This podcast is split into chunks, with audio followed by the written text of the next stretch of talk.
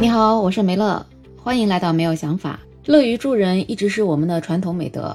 我们在地铁上、公交车上遇到老弱病残孕的时候，我们大部分的人可能都会给他让座。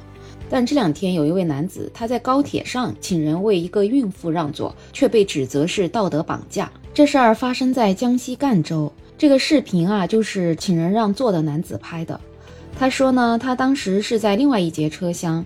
他看到有一个阿姨没有座位，所以他就把座位让给了阿姨。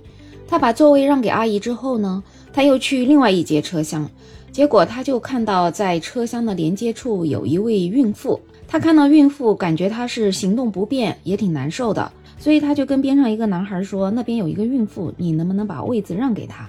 那个男孩也立即就把位子给让出来了。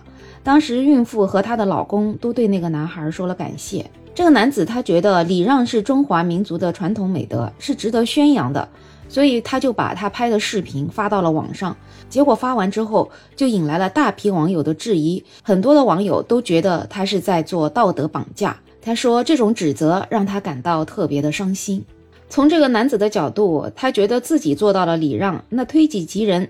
当看到有人需要帮助，而周围的人没有发现的时候，他觉得别人也应该向他看齐，要主动把位子让出来。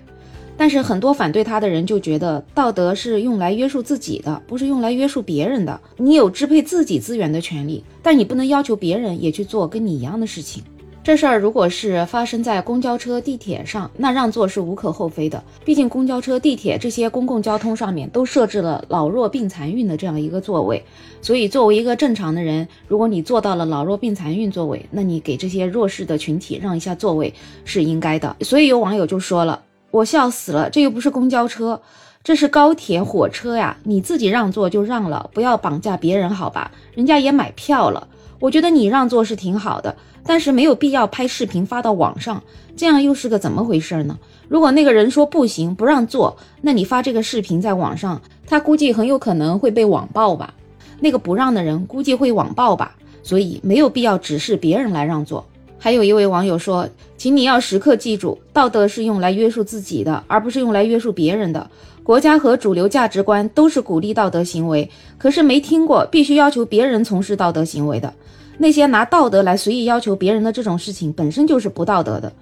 比如说，你愿意把你的一部分工资捐给贫困地区，这是一件多么符合道德的事儿啊！但是你不能要求我也这样做，你要要求我也把工资捐出来，你觉得合适吗？我觉得这个网友用的这个例子其实还挺生动的，这倒是确实是很多人在平时生活中可能会有一些捐款啊这些行为，但是我想他也不会去要求别人也跟他一样吧。所以每个人在自己的能力范围之内做好自己的事情，这就可以了。还有网友对这个男子的行为本身是认同的，觉得他确实做得不错，自己座位让出来了，然后再看到有弱势群体的时候，再提醒别人去帮忙让座给这个孕妇，但是就觉得他不应该发视频。谁敢拒绝一个头顶上举着一个摄像头的人呢？所以有支持这个男子的网友说。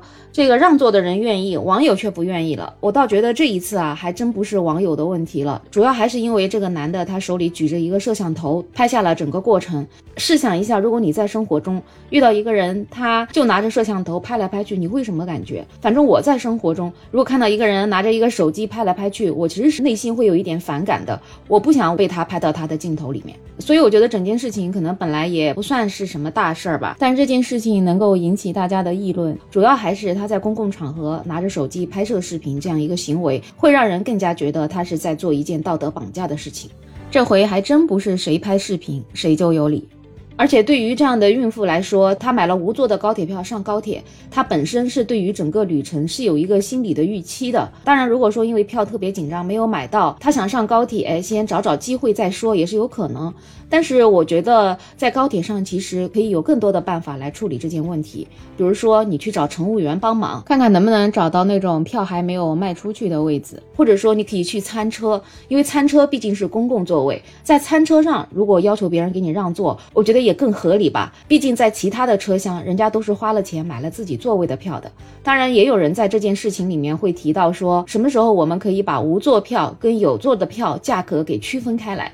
这样子一个无座的票上车了之后，如果他因为个人的困难原因要去换成有座的票，那你甚至可以给别人补一下差价，这样子是不是更合理呢？我觉得这倒是一个好主意。这个关于有座票跟无座票的票价问题，其实已经提了很多很多年了。真心希望有一天这两种票价能够区分开来吧，这样子才有可能从根本上解决高铁上让座的这样一个问题。好了，这一期话题就聊到这里。不知道在高铁上遇到这样的孕妇或者遇到一些老人什么，你会让座吗？如果是我自己的话，我可能真的是会让给他们，但是我肯定不会去要求别人让座，我更加不会在高铁上拍视频记录整个让座的过程。你有任何想法，也可以在评论区留言，也欢迎订阅、点赞、收藏我的专辑。没有想法如果想加入听友群，也可以在那个绿色可以发朋友圈的软件上加我。